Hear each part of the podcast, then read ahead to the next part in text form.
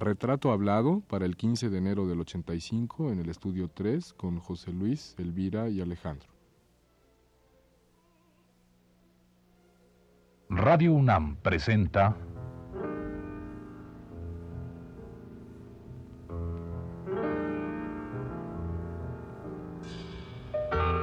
Retrato hablado.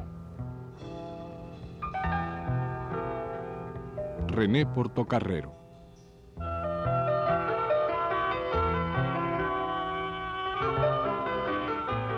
Un reportaje a cargo de Elvira García.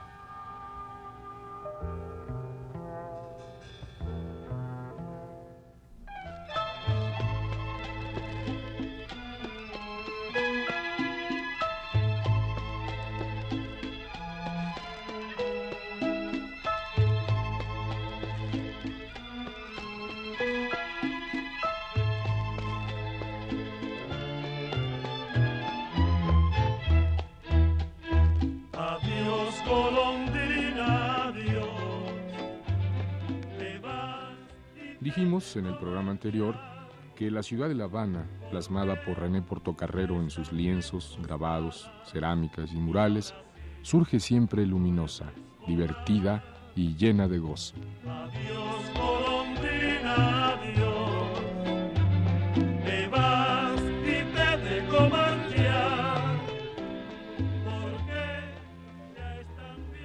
Hoy concluimos la charla con René Portocarrero uno de los grandes pilares de la pintura cubana. ¿Quiere usted acompañarnos a escucharlo?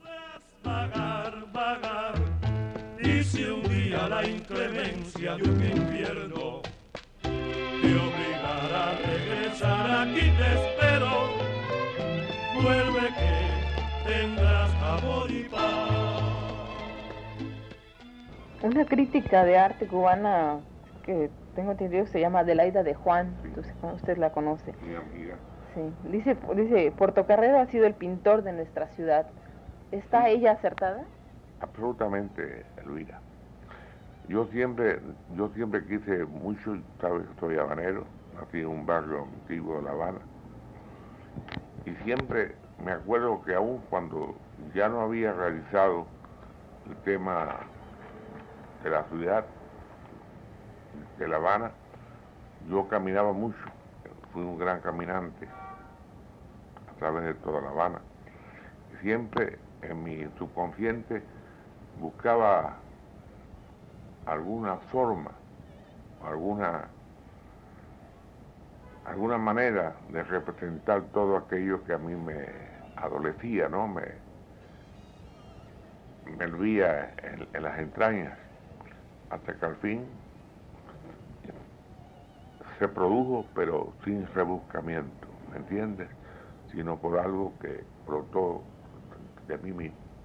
Pasó por aquí una amiga un día que estaba cayendo agua.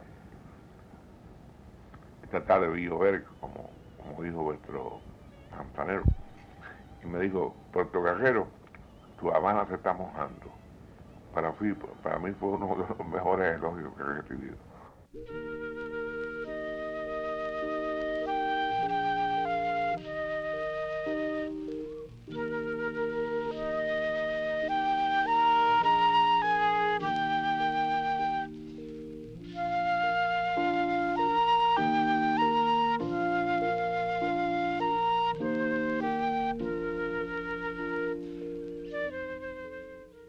Las grandes plumas de las letras cubanas se han ocupado de la vasta obra del maestro René Portocarrero. José Lezama Lima, de prosa fina y magistral, ha dicho de él lo siguiente.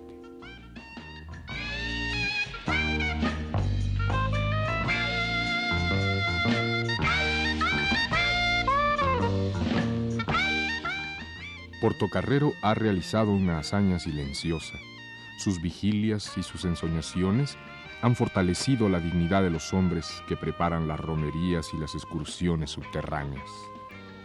Su espera y sus configuraciones nos dan una espléndida lección cubana de acumulación temporal sin prisa y de cumplimiento especial en el más sensorial esplendor de las formas. Y todo ha sido hecho y dicho sin presunciones de comodidad ni cosmopolita vanagloria ha sido dicho y hecho con delicado y recio temblor. Temblorosamente, como dice la vieja canción china, como si estuviese ante un profundo abismo, como si se aventurase sobre una delgada capa de hielo.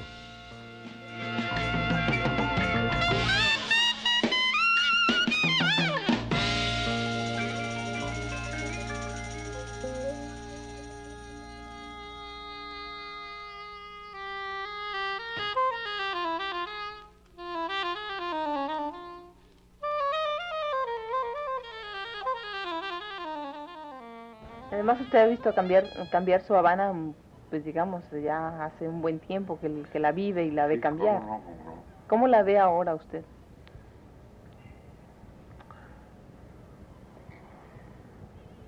Bueno, siempre las épocas cambian, el estilo, la- las maneras arquitectónicas. La Habana Vieja, por ejemplo, para mí si- siempre sigue siendo un, siempre tiene un porcentaje de, de inspiración en mi obra. Pero esta Habana cosmopolita que tú ves ahora, por ejemplo, aquí en la rampa, a pesar de tu cosmopolitismo, si te fijas bien, tiene una, una procedencia cubana. Yo no creo que un rascacielos nuestro sea igual a un rascacielos, por ejemplo, Neoyorquino. Hay algo, ahora se están haciendo colores y cosas que, que le dan a La Habana un carácter bastante cubano. Sí, a hay pesar un- de esta arquitectura lineal, etcétera, ¿no? reflejada en Gropio, Carlos Ray y otros muchos arquitectos. Tengo la impresión, siento en- que en su obra eh, que refleja la ciudad hay un carácter muy íntimo usted, o sea, de, de Sí, estarla claro. viendo, a veces me parece que estarla viendo desde una ventana. Eso. Sí, mira, pues fue realmente donde se me produjo la visión principal de La Habana en mi obra. Siempre está constituida por torres y cosas ya características modernas, por ejemplo el Capitolio y etcétera, antiguo Capitolio. Se me produjo, me acuerdo una vez en la avenida del puerto, al abrir una ventana, entonces Elvira fue casi un milagro, La Habana se me, se me, se me produjo como elemento plástico, Se le reveló. se me, se me reveló, es lo exacto, Y a partir de ahí fue que empezó a, a a partir de ahí, a raíz de abrir una ventana. Qué curioso, siempre me pareció ese carácter muy íntimo. De, decir, ¿cómo se ubica usted cuando está pintando La Habana? ¿Se ubica usted afuera o adentro? De- ¿Viéndole de usted afuera en La Habana o dentro? la invento. Y esa invención, desde luego, que viene de un, de un cariño, de un amor hacia, hacia mi, mi ciudad natal. Yo realmente invento La Habana. ¿Ahorita podría todavía inventar La Habana? Pintándola, obviamente. La Habana está en flora en, en toda mi pintura.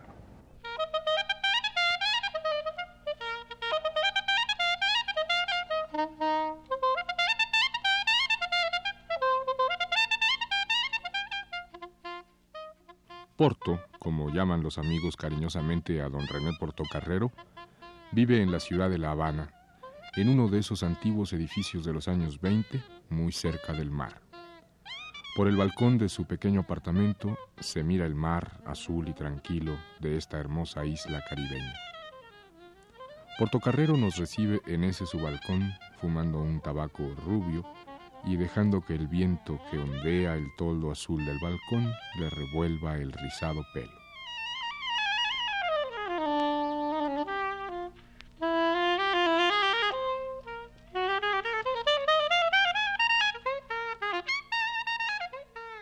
¿Qué es eh, lo que más le interesa expresar en este momento a través de la pintura?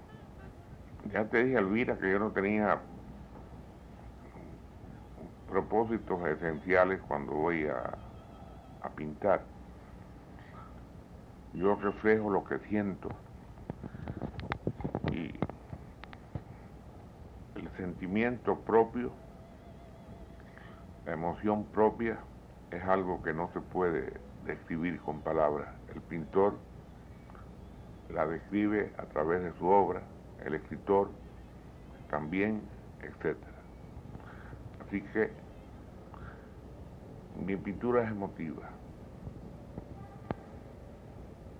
No podría hablarte mucho sobre eso. Sin embargo, podríamos hablar de una disciplina de trabajo. Ah, ¿Existe, digamos, un horario para pintar? No, no. Yo pinto cuando quiero. Seguramente siempre tengo ganas de pintar. Eso quiere decir que también va a la par una disciplina. No soy disciplinado, a veces he tenido épocas muy intensas de trabajo, de mañana, tarde y noche. Bueno, es como la vida, ¿no? Que tiene sus fluctuaciones.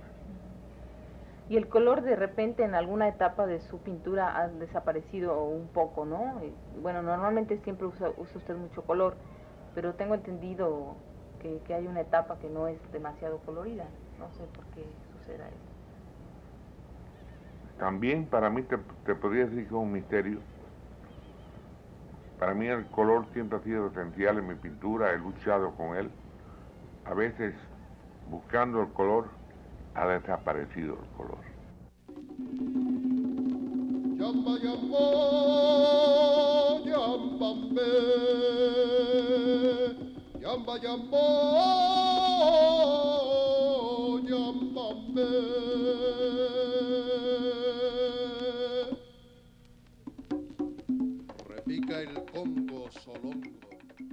La gran corpulencia de Portocarrero se deja caer en un gran sillón que mira siempre hacia el balcón.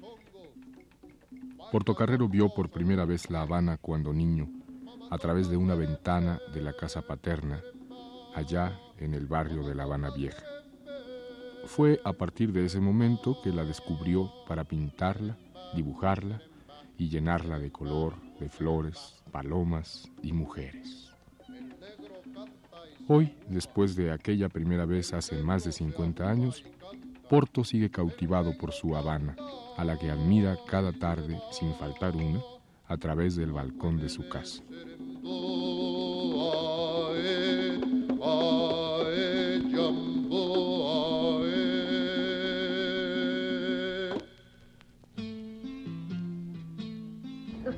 Además de un caminante tenaz por su ciudad, por otras también, por otros países. siempre. Y sabes que no he podido pintar fuera de Cuba. No, cuando viajo, he viajado bastante, me entrego al viaje emocionalmente, entonces no puedo pintar. Va usted captando. En el año 45 en Nueva York, donde tuve un año, tuve una exposición de mucho éxito Este, me ofrecieron muchas oportunidades para quedarme a vivir en Nueva York, ganando dinero, que desgraciadamente es necesario. Y no pude, tuve que volver para La Habana, pobrecito, como llegué. Hablando de, de, de lo que significa vender, pues porque es una parte a veces dolorosa pero necesaria, ¿no? ¿Desprenderse de un cuadro le cuesta trabajo? Sí, algunos sí, pero casi todos mis cuadros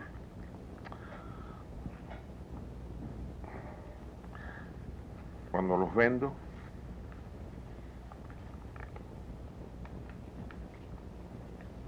se realiza un desprendimiento amoroso porque no vendo un cuadro mío a nadie que no me guste.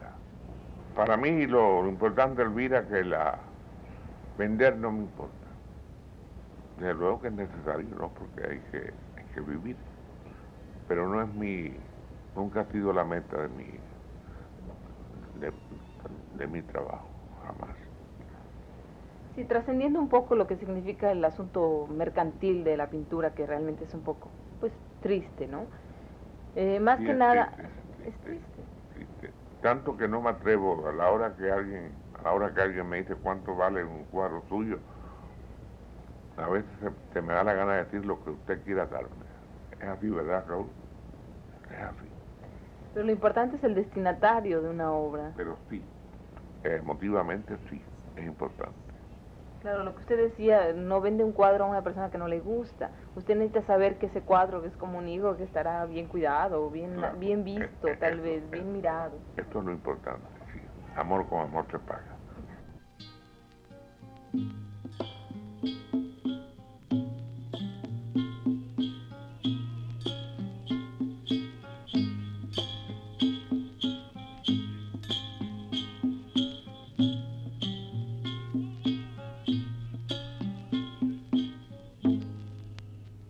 Paloma cantando pasa, upa mi negro, el sol abraza.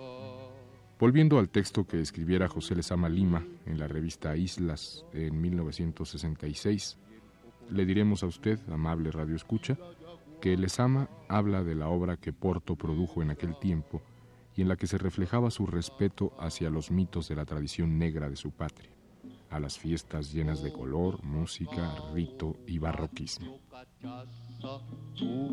mi negro, el sol abraza, coco, cacao, cacho, cachaza, upa mi negro, que el sol abraza, negrazo venga con su negraza. Lesama Lima decía así, en nuestro carnaval, Parejo con la esqueletada va la burla de los estilos.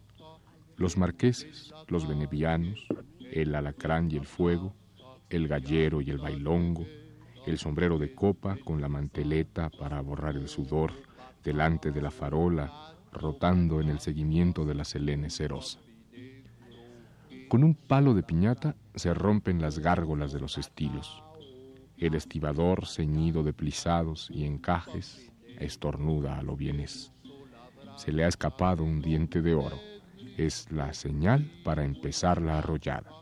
Salga y despierte, el sol abraza, diga despierto lo que le pasa, que muera el amo, muera en la brasa, ya nadie duerme.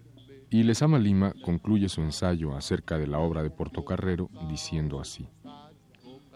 Portocarrero, burlándose de la antítesis de los estilos habituales, ha mezclado en sus carnavales el frenesí y la serenidad. Ha colocado máscaras sobre rostros escultóricos. Equilibra sus colores con peanas, sombrillas y bastones. La plancha metálica de los colores del diablito se apoya en una peana de coruscante relieve. La sombrilla agujereada deja pasar la lluvia y el sol. El sol abraza, diga despierto lo que le pasa, que muera el amo, muera en la brasa, ya nadie duerme. ¿Qué opina usted de la pintura actual que se está haciendo en, Cuba?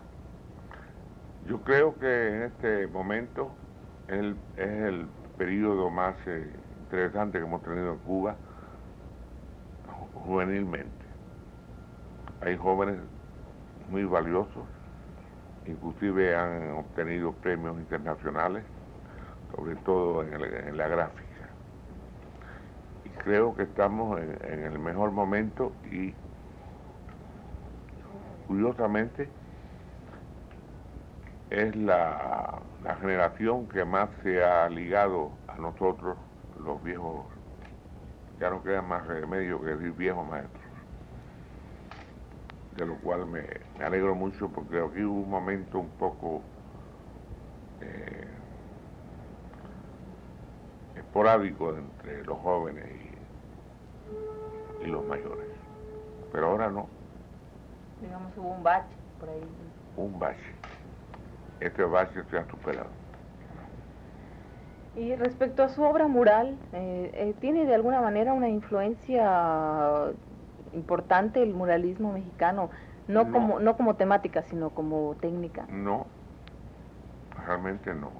Tú ves, yo creo que el mural de La Habana Libre que tú has visto, una cosa antillana, la historia de las Antillas, estas manifestaciones de la India, del África, etcétera. Es la temática que yo me, que yo me propuse, no sé si salió o no. En cuanto a, a mi mayor obra mural, que es la del Palacio de la Presidencia, realmente creo que es, es, rabiosamente cubana. Eso lo supo ver López Mateo. Cuando dijo en la plaza, no sé si lo sabes, que horas antes había visto reflejada mi mural el espectáculo que estaba viendo delante de él, a pesar de tratarse de solamente de mujeres, flores, huracanes, se le llamó el ojo del huracán. Aquí sí hubo un movimiento muralístico hace muchos años, pero realmente todos nosotros hemos realizado murales, pero no, no como concepto, sino como eventualidad. Mis mismos murales, no sé si conoces también, yo tengo varios aquí, de la sala Covarrubias, tú lo conoces, es un cemento te gusta no. Pero en forma esporádica, en forma como el, Palacio de la Presidencia que se me pidió un mural. Ellos querían o hubieran deseado un tema según su concepto revolucionario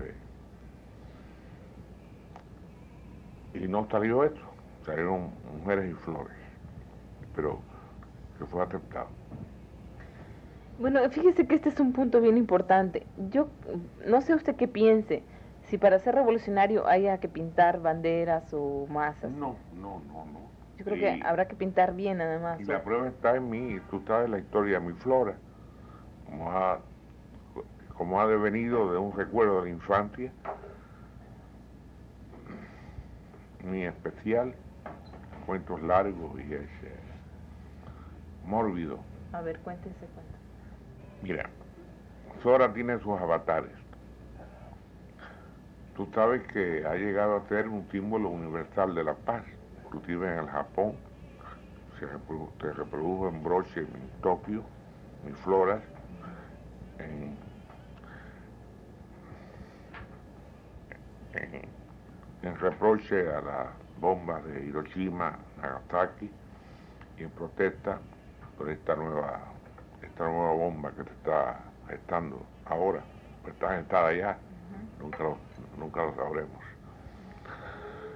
Y así se ha, se ha producido un nuevo, un nuevo grado de las flores, de, las floras, que es la mujer afirmativa, con flores, con palomas.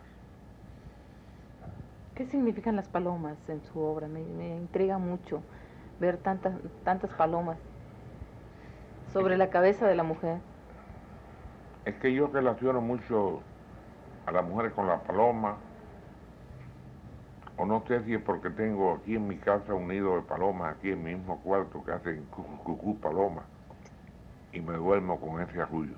A lo mejor están las palomas por esto, no, no por un propósito determinado de que la paloma y la mujer, estoy hablando afuera, sean un, concepto de la paz, porque la paz es algo mucho más que, una paloma y una mujer. La paz es algo que tiene que realizarse. El hombre viene luchando a favor de, esa, de ese milagro que es la paz. Todavía no lo hemos conseguido. Entonces, yo puedo hacer una paloma, se puede hacer una mujer, se puede hacer un paisaje que constituya un grado de la paz. No creo yo así que, que pintar un fusil sea un reflejo de la paz. Yo creo que todo lo que hace, lo que se hace verdaderamente, no importa la temática, cuando se hace, cuando el hombre se voltea hacia afuera con su, propio lenguaje estamos haciendo algo por la paz del mundo. Todos los hombres dijeran su verdad, no habría no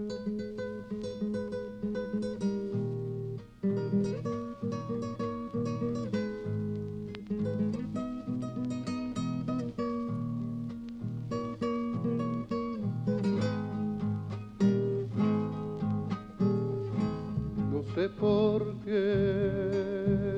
piensas tú, soldado que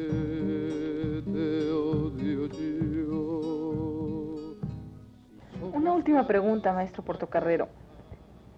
Uh, ¿Se siente usted eh, satisfecho con la, con la obra realizada, con la pintura hecha? No, Elvira, nunca. Este, este es el gran sufrimiento del artista, que nadie se da cuenta de eso. Nunca estamos conformes. ¿Quién fue el que dijo aquí? Leonardo da Vinci, ¿no? Miguel Ángel.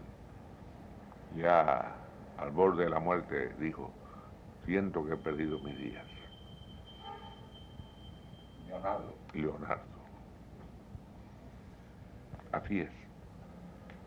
Está todavía en constante búsqueda de... Constantemente, constantemente, constantemente en lucha dramática con, con tantas cosas imprevisibles.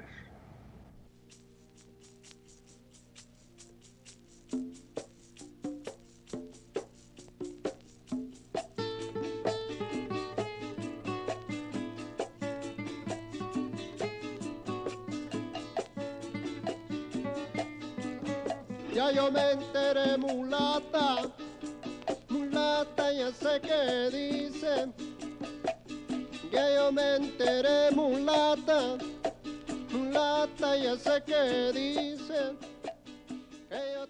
Y con estas últimas palabras de don René Portocarrero, hemos querido concluir este brevísimo retrato hablado que quiso ser más que nada una manera de introducirlo a usted, amable radio escucha, en el colorido, el sabor y la musicalidad de este pintor barroco, el tercero de los grandes artistas cubanos y uno de los clásicos modernos de la pintura contemporánea en el mundo.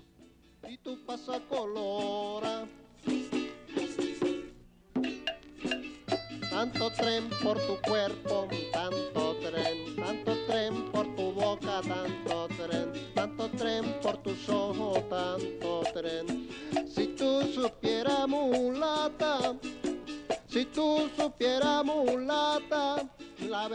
Esta fue la tercera y última parte de la serie dedicada al pintor cubano René Portocarrero. Gracias por su atención.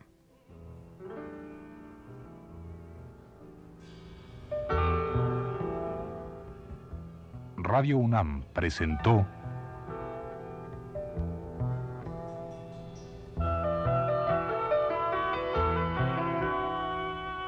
Retrato Hablado. René Portocarrero.